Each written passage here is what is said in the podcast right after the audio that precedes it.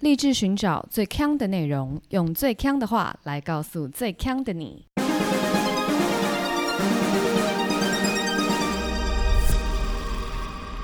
姐妹，强强强！嗨，大家好，我是 Megan，我是 Amber Aloha。我很想跟大家说新年快乐，但我不快乐，我不想上班。大家听到的时候就已经开始上班了。是啊，我不想啊，而且我从还没上班开始，我就已经有非常严重的那种休假症候群。然后那时候明明就离开工还有两天，然后 Amber 就跟我说：“你这不合理啊。对啊，都还在嗨，你就开始觉得苦了。”然后我就跟他讲我的论点是，像我们不是平常一般的 weekend 礼拜天都会有那个 Monday Blue 吗？嗯所以代表说你在一个假期的一半的时候就会有 Monday Blue。所以我们这次放九天，只剩四点五天的时候，我就已经开始愁苦到不能。我是等比例的 blue，你这就有点像我在吃牛排的时候，是不不舍不得吃完，吃一半的时候就开始哭。会有一点呢、会？我会耶、那你一直哭，那最后一半不会变得不好吃吗？但它就算再好吃，你都还是会觉得天哪，我好像已经只剩一半。我就是一个悲观型的人啊、你就浪费那一半了，对，这就是你要去看只剩一半，还是说我还有一半？半杯水是不是？，对，啊悲观与乐观，我就是著名的悲观型人格。这样好了，你就假装你的春节是十八天，假装是吧？假装所以我这几天都先不回 信，客户进来我都还是在 O O O out of office，没有，你只能在心里假装，不是实际不的。是实际对 OK。所以你就会在第九天的时候才开始哦，嗯，要上班了，然后就就上班了，就是他就真正要上班了，这样你就会度过完整的九天，可是这样，我不是假装我是十八天的时候，我就会觉得说，我怎么第九天就开始工 作？就没关系啊，反正你就是开始工作了，来不及再想这一切了。反正按那华裔 啦，很痛苦哎、好啦，各位听友，我相信你们就是很多人都还没听上一集，哦，不是还没醒是不是？不是，所以这一周呢，我知道你们很苦，所以你们这周可以把上一集跟今天这一集都听。对，上一集比较亢奋一点啦。今天应该也蛮亢奋，我们今天主题蛮开心的啊，对，让你们延续一下这个过年的开心的感觉。是那我们今天呢，古人懂不懂？主题就是乐透。乐透是在一九九九年那一年在台湾正式推出的。乐透刚上的时候，我还是学生。然后那一年简直就是全台湾掀起一个乐透热潮，因为以前就没有这种正式的这种公益彩券嘛。其实乐透是规定你要好像十八岁还是二十才能买，十八，十八号，反正那时候呢，全台风乐透，所以我就还穿着我的学生制服哦，跟我朋友就是兴冲冲的找了一间彩券行要买。我们当下还很担心老板不卖给我们，但是无论如何，我们最后是有买到。然后那时候的开奖是全台湾人民都会一起看八点的开奖的，哦，对对对，就是那个新闻，对，下面会有球这样一个一个出来，对对不对，新闻台是会播那个开奖的，然后就是大家都会很紧张的在电视机前面看的，那时候是这么的新鲜。然后呢，我就拿着我乐透人生第一张乐透，然后我就开始兑奖，对对对对，然后我就发觉，哎，我中了一个号码，嗯两个号码，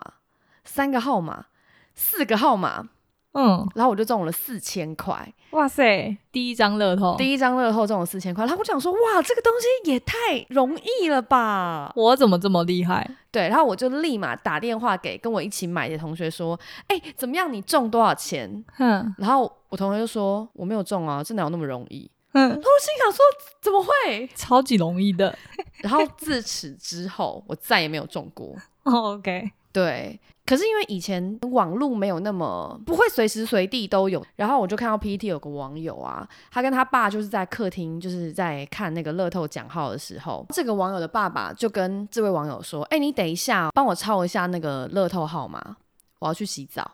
他爸就这样讲，嗯，然后那个网友就想说：“哦，干嘛抄？那个乐透号码不是那个券上面就已经有印了吗？为什么要抄？”嗯，然后这个网友就想说，哎，管他的，他要就要。然后他就把那个乐透券上的号码就抄了一遍，嗯，然后呢，就再把那个他抄完的号码还有彩券就放回他爸那个玄关那边，就是放回去。隔天，他爸就冲进他的房间，跟他说：“你现在把全家人都叫回来， 全家。”然后他爸就看起来就是有点那种脸涨红，就是很紧张这样。然后就他就很担心他爸说怎么样，你是不是身体不舒服？然后他就很紧张，那全家人都回来，然后他就一面哭一面打电话， 然后就跟他哥哥说：“哥，你快回来啦，爸爸出事了什么的。”然后全家人四十分钟以后在客厅坐好坐满那样子，然后爸爸就用颤抖的声音 说：“我们中三亿，等一下，这个网友当时候是几岁？没有讲哎、怎么会呛到这样子？爸也没有说超乐透号码是超什么号码、啊可是正常人会误会吗？ 就是你干嘛抄自己的号码？个我就看了就可 以，那网友就已经很狐疑， 觉得说为什么要把印出来的号码再抄一还遍呢？是抄想说算了，爸爸就是这么奇怪。他可能觉得说，就像那种小时候不是都会有那种许愿信嘛，就写一百遍，例如说我喜欢 Amber，我喜欢 Amber，我喜欢 Amber，Amber、喜欢我，写一百遍，他可能想说，爸爸在收集，就是每个人都要帮他抄一遍。对就集气。他就不知道啊他就写啦，好，那下场如何呢？ 就是一堂一堂闹剧而已啊，他恐怕是有被 打吧？笑死。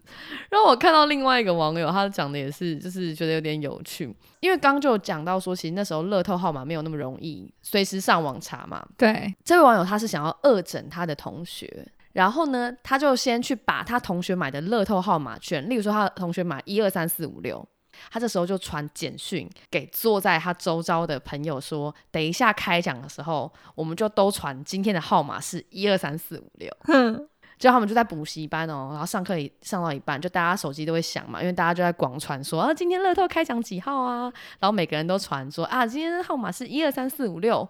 就被他整的这个同学突然上课上到一半站起来大喊说：“我中奖了！”然后全班都在看他， 然后老师就说：“这位同学，请你坐好。” 然后这个同学就坐回去以后，然后全身都还是不断一直在发抖， 一直在发抖。中奖之后的副作用都是发 抖。对对对对对，然后他们就还继续演哦，就还过去说，哎哎哎，借我看一下啦，你真的中了，你真的中了。然后这同学就死不借，然后一下课就立马冲去彩券行，就一个号码都没中，应该会不爽到爆 吧？不爽到爆啊！如果是同学， 哎、但这整人真的很好玩呢、而且超糗的，他也直接冲到彩券行。求到爆，说哦中奖，呃不最糗的是班上站起来大吼，然后老师还叫他坐好吧。你刚刚讲，我也想到，我小时候好像也会帮我爸爸抄乐透的那个，那你也 数字你，也是抄你你爸已经买的是吗？那他可能会开心太多次， 可能会一直发抖，就是今天就觉得，嗯，他心情不太好的时候，就改抄一份他的，对，抄一份给他。大家可以这样子来让你身边的人开心一点。我觉得你可以抄四个字，然后给他四千块。啊你说自己给他四千块吗？，如果想要那个尽孝道的话，如果买乐透然后中四个号码的人会开心吗？四个号码也有几千块，怎么会不开心？因为他们就是想说，哦，我要五亿，我要五亿，结果就四千，就还好吧。那没中的不是更惨？对啊，我觉得四个号码是会开心的、欸，可能一两百还好，四个号码就会开心。对。但是你 OK 刚让我想到另外一个，你觉得买乐透最悲惨的状况是什么？中了，然后乐透不见。，哦，你说乐透券不 见对，啊，被别人拿走，就他知道他中了，他正要去领奖的路上或是他明明已经带着，结果在走到银行换奖的路上踩到香蕉皮滑倒，滑倒飞走，飞走，史上最惨，惨惨到不行。哦，真的惨到不行哎！而且你就知道，它其实是一个完整的彩票，但它飞走了，有可能被别人捡到，对被领走。这个是最悲惨的有中，最悲惨的有中，那你觉得最悲惨的没中是怎样？最悲惨的没中，就是买很多很多哦，买很多很多很多，张，对 就例如说我包牌一百万对，结果一毛都没有。都没有，对，这个最惨，这个太难了吧？很难是不是？反指标。那我分享一个我看到我觉得算是最悲惨的没中，我觉得比包牌一百万没中还悲惨，这么惨，我觉得这个蛮惨的。这个人他是买欧洲的跨国彩券，就是欧洲有一个是叫做 Euro Million，就是要对中七个号码，然后它是跨国，就全欧都可以买，所以彩金非常非常的高。英国就有个少年罗西，他就买了一张，然后七个数字全部都对，他买的是例如说第十二期，可是他是跟第十一期一模一样，这个很惨呢、但一般人会这样吗？如果第十一期已经开这个组合了，你还会再买同样的组合吗？不是，他就是你买的时候这两个都还没开，哦，这个也是蛮苦的，这个很苦哎、因为他不只是单纯的没中而已，他想的会是中了，但你不能领。不同期，然后你也知道，十二期也不会开这一组了，哎、真的会中风的吧？这真的会中风，所以我觉得这比一般的没中惨很多，因为他中了啊，只是中错中错期期，数。对，哦，这样类比有点微不足道啦。但有时候你在对发票的时候，你会对错月份，哦，对对对对呃，对， 对，我、中了，结果没有，那个是上一期的，是。囧掉，如果发票对中两百万是错月份，也会很很欸枯萎。会傻眼。我觉得发票对错月份的苦，不是只有中奖的那一张，因为代表你前面对过了好几十张，也都要都对重错，对， 要全部再重对一次，是是是一整天都在对发票，嗯白费。但其实回来我们今天正题哦，就是其实，在很早很早以前，就是那种罗马时代，其实就已经有乐透了。乐透并不是一个近代才有的产物。嗯，那以前的乐透其实大多是为了政府要筹钱，不管他是要修神殿呐、盖长城啊，或者是买大炮，然后去打仗之类的。全世界各国都有要在靠这个乐透募资的现象啊。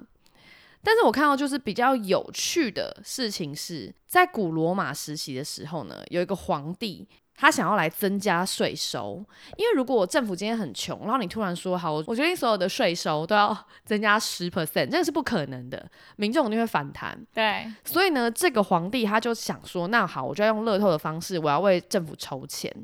但他这个筹钱非常的可怕，因为他这个筹钱呢是强制大众都一定要购买这个彩票， 啊，就是每个人 说什么乐透 啊？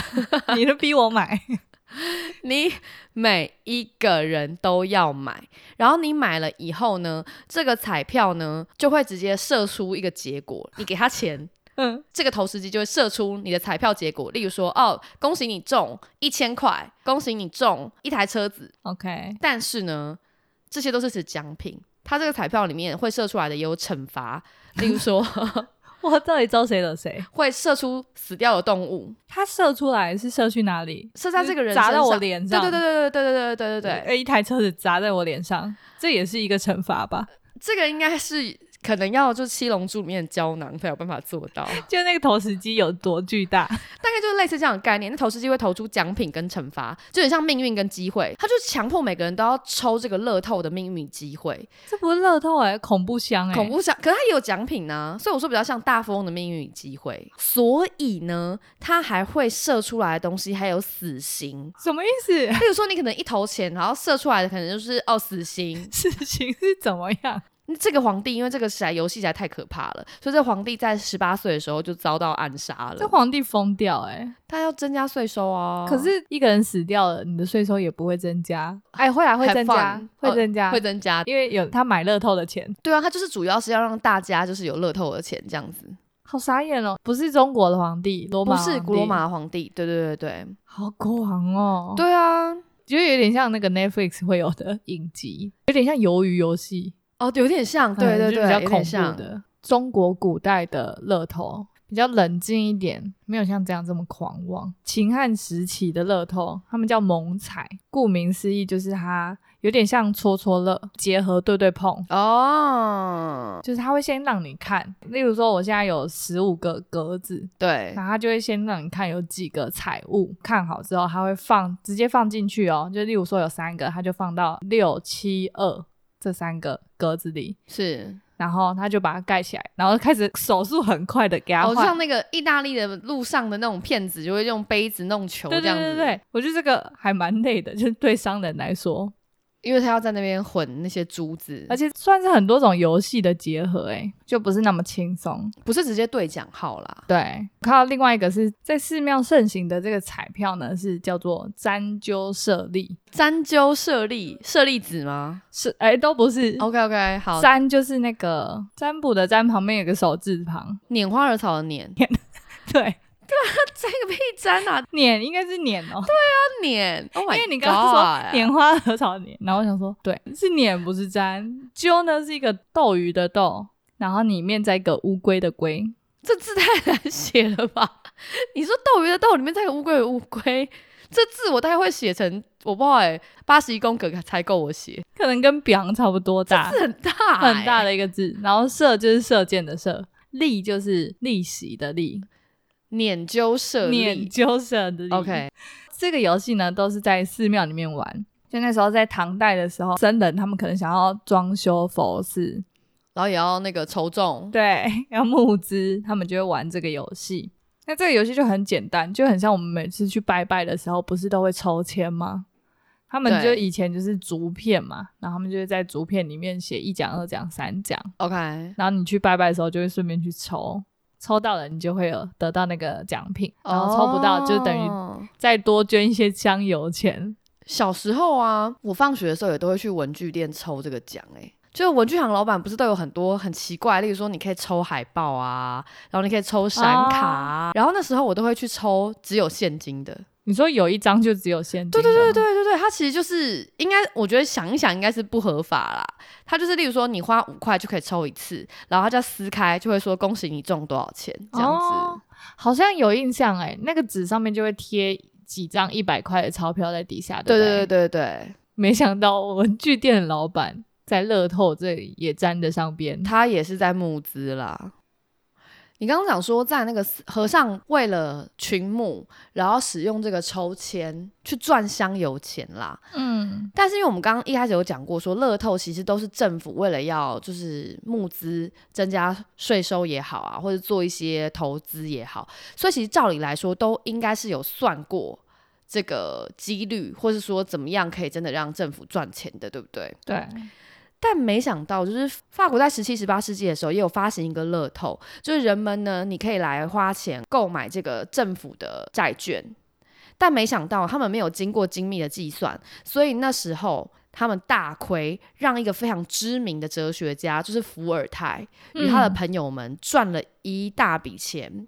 然而，伏尔泰跟那个数学家，就是因为赚了这一大笔钱以后，他们才有办法在他们的后半生，就是专心从事哲学以及数学工作。他们就无后顾之忧，发展他们真的有兴趣的事。这样子也是当下政府可能会觉得做错事了，但之后的发展对这个国家好像也蛮不错的。而且当时啊，就是法国有个习俗是，只要你在乐透中奖的人，你就会在那个彩券背面写下一些话，当做励志的格言。所以伏尔泰他就在那个彩券背面写了很多话，但他不是写励志格言，他是写说，哈哈哈嗯、没有那么简单，毕竟他是个他是个哲学文学家，会深奥一些。对，，所以不会这么浅白。他就写说，这真是个天才的主意。 还有，祝财政部长寿比南山。哎、这个根本也很平民的， 这就是很嘲讽的感觉，伏尔泰。跟哈哈哈哈相比，至少是个造句吧。但法国政府有亏到，就是整个要下台吗？那时候因为就是他们亏到了以后呢，他们就重新检视他们计划。但是因为伏尔泰跟他的朋友基本上是合法的购买这个乐透，所以他们对也不能够没收这个彩金，他们只好就是摸摸鼻子，把这整个政策就是取消。哦但还是让他们就伏尔泰跟他朋友就是后半生都财富自由，这个好爽哦！超爽的啊！等于说他中了乐透之后，他就只要做自己想做的事情就好。 所以我们要感谢法国政府栽培了伏尔泰，真的耶，不然就没有伏尔泰了。法国政府应该要觉得骄傲，没错，他们要把这个败笔就是改成是他们为了栽培伏尔泰。所以其实伏尔泰他这样有点像这个政府培育计划，对，就是啊，我们是看他有这个哲学的天赋，我们才让他中奖我。们现在回到现代，但我有看到啊，就是现今全世界最高彩金的乐透是在西班牙，这个乐透呢叫做胖子乐透，胖子乐透，对，它的名字叫胖子乐透。这个乐透是只有圣诞假期的时候会有这个乐透游戏， OK，然后每年的总奖金都是好几百亿台币台币，像去年的话，总奖金是七百五十亿台币， ，Oh my god，对这独得的话真的会心脏病哎、但它就是 只要是胖子都可以分不是 ，OK，他是每年在开奖的时候呢，都是在西班牙的首都马德里开的。然后他们都会有一个小学生来开奖，然后在开奖的现场啊，就会全部人都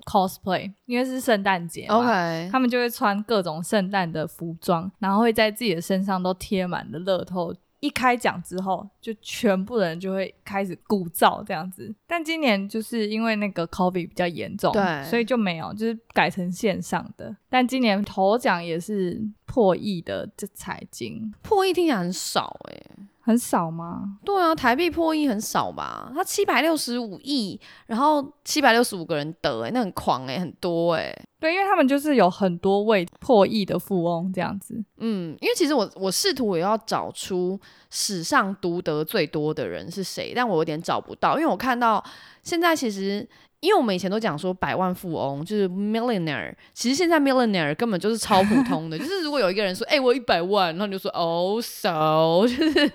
一百万富翁哦，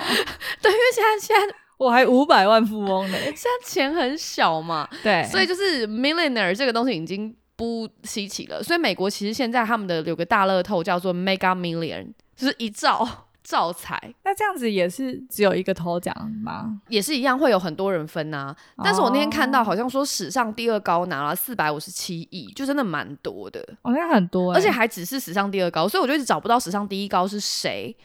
但是原因找不到原因，是因为很多国家它的乐透得主是不透明的，嗯，就它不会公开，所以不一定能够知道。哎、但如果你得乐透，你会告诉大家吗？你会怎么分？来个十亿，十10亿亿台币，哦对。分给家人，比较亲近的家人对而已啦，远房亲戚的啊，你说什么？三姑妈的二舅舅的小儿子的女朋友，那种就没有理了。分完之后，把它拿去投资啊，就是那种我根本也不用管它利息到底高不高，反正我的本金很大嘛，然后我就要开始做我自己想做的事情了，就就是随便退休。或者是就是很多自己想做的其他事情啊，就例如说，我就想要去学画画，我就去学画画。 OK，就我现在突然间起来想做什么，我就会马上去做。可是光这个分的过程哦，你说第一个除了你会选择跟你比较亲近的之外，你会嗯怎么告诉他们？因为你告诉多一个人，就表示多一个人知道你中奖，嗯那所以你要怎么办？会怎么样吗？他们知道我中奖会怎么样？哎、很多乐透得主他们不愿意公布，就是因为他会招来很多无谓的麻烦呢、例如说，大家知道你中奖，原本你没有要分给三姑婆的小女儿嘛，嗯但三姑婆小女儿知道你中奖，她可能来跟你救急啊，哦，那就会很多衍生出很多问题啊。那当然就是你要先只让你的够亲近的人知道嘛，对然后然后把他们舌头拔掉， 我给你一亿，但是你舌头必须 被拔现在就是我一亿买你的舌头，要不要？ 一句话这样子什么意思？没有啊，应该就是会请他们不要张扬吧。啊，如果真的来找我，三姑婆小女儿啊，可能要请个保镖先，对不对？或者是说，你以后出席各种亲朋好友的红包，大家都会说：“哎、看一下 Amber 包多少？怎么那么少啊？不是说中乐 透，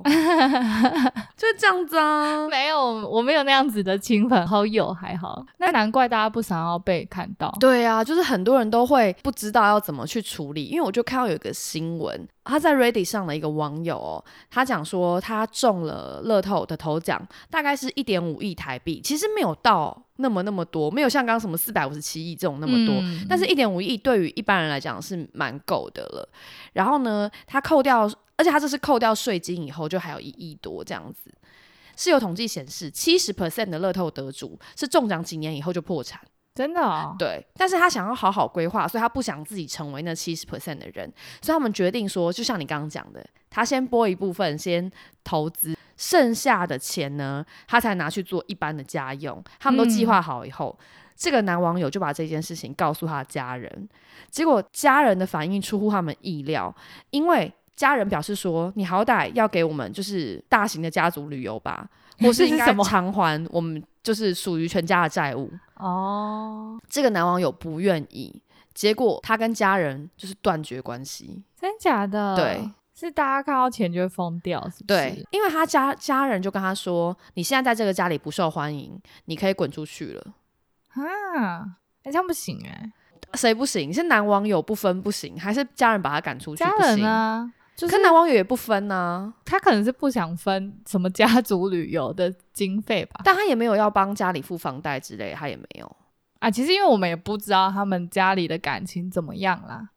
但他都选择告诉家人了，代表说但他有可能只是没有想到有后续的问题啊。，对。既然他选择告诉他的家人，表示他很信信任他的家人，但他又没想到他自己对家人的了解不够。可是我觉得一亿没有发一些钱给家人，有一点点说不太过去吧？你几百万也好吧？因为我觉得钱的决定权是在中奖人的身上，所以就是他可能会决裂，但这就是他的决定啊，就是你决定要跟你的家人决裂，还是决定要拥有这个一亿。但我觉得其实男网友还是有点问题，因为我觉得既然不给，不需要说，因为你都不给了，为什么要说？就有点像我中奖喽，嘿嘿，不给，那你何必说？呃他可能误会是那种小时候自己考一百，然后妈妈可以拿出去炫耀的这种事情。哦，这个超级没办法炫耀，就很像，哎、我儿子中乐透。他中一亿哦，我们一毛钱都没有。对 呀、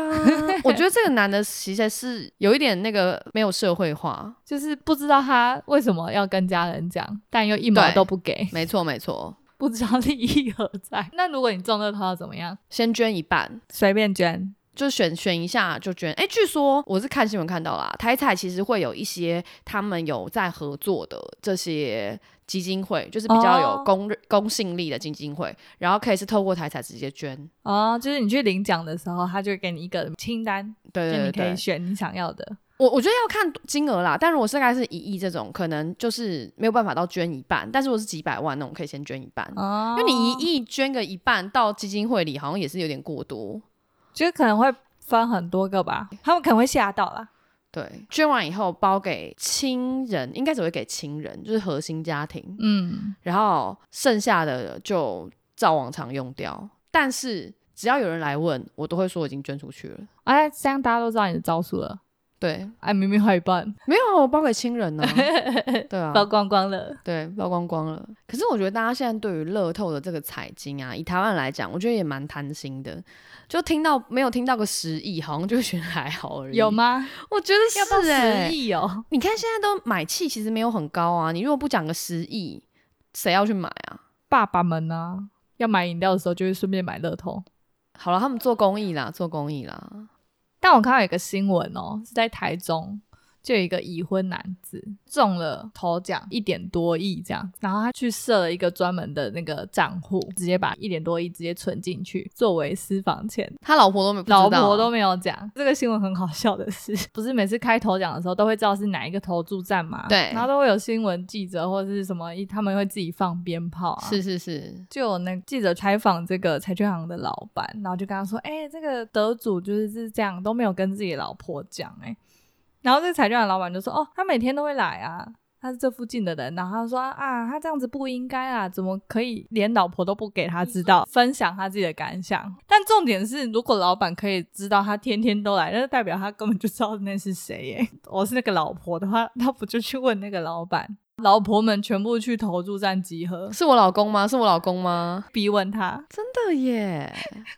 只能说这个彩券行老板不聪明，而且他整个乡里都会变得有点草木皆兵哎、就今天，例如说张先生买了一台，突然买了一台 B N W，大家都说哎、他就是那个中奖的哦。然后就会开始先传完之后，然后那老婆就会去彩券行报道，对就会问一下陶哥啊，是不是温安娜？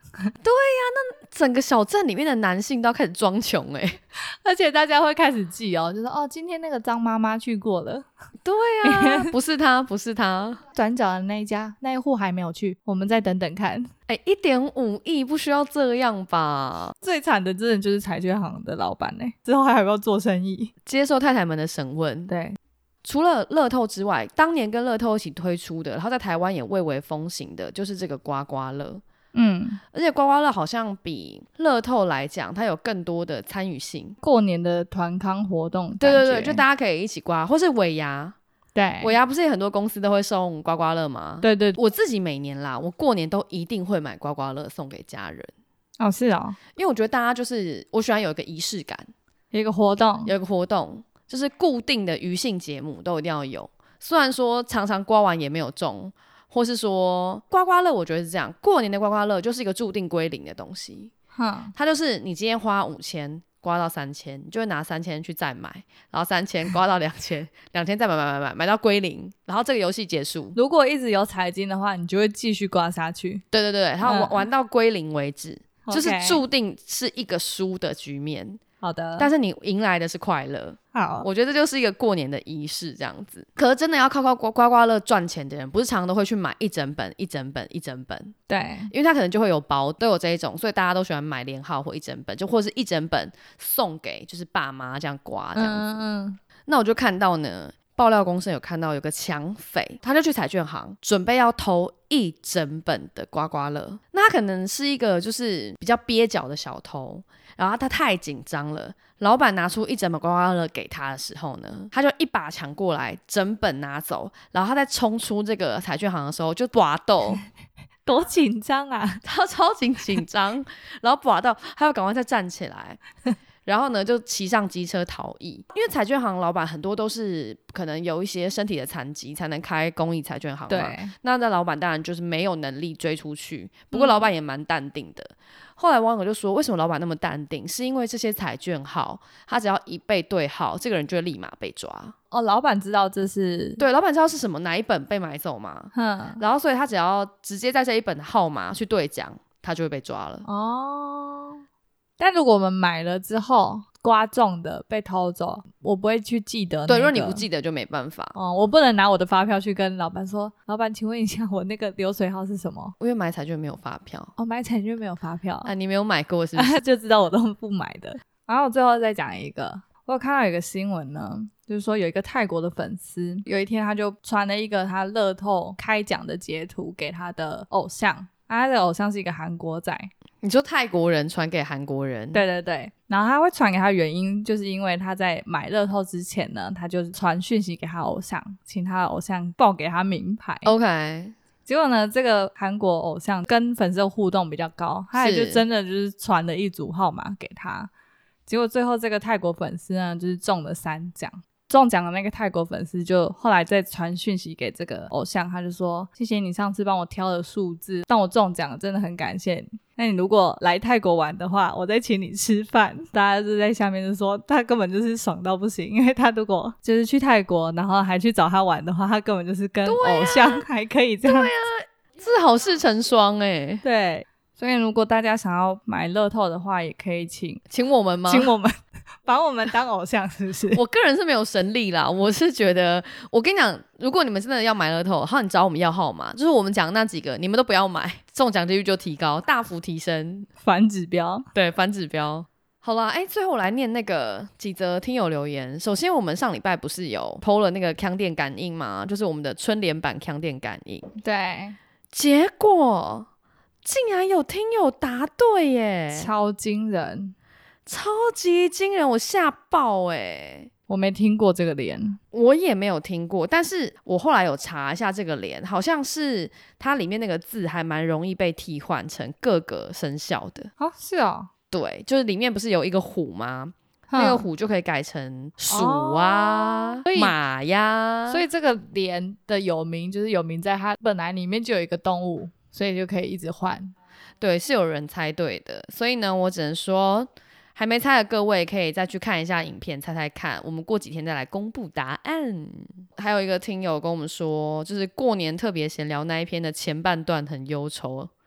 结果我们今天前半段也很忧愁，很忧愁吗？就是说很焦虑的事情啊。哦，那我们要符合大家啦，就是刚收假也很忧愁。对啊，我们就跟 Hello Kitty 一样，当你们很忧愁的时候，听到我们也觉得很忧愁；当你们很开心的时候，听到我们也觉得很开心。对，好啦，那今天节目就到这里啦，希望大家这个礼拜都开工大吉，事事顺心，台歌迷啊都不见。我是 Megan，我是 Amber，下周见，拜拜。啵啵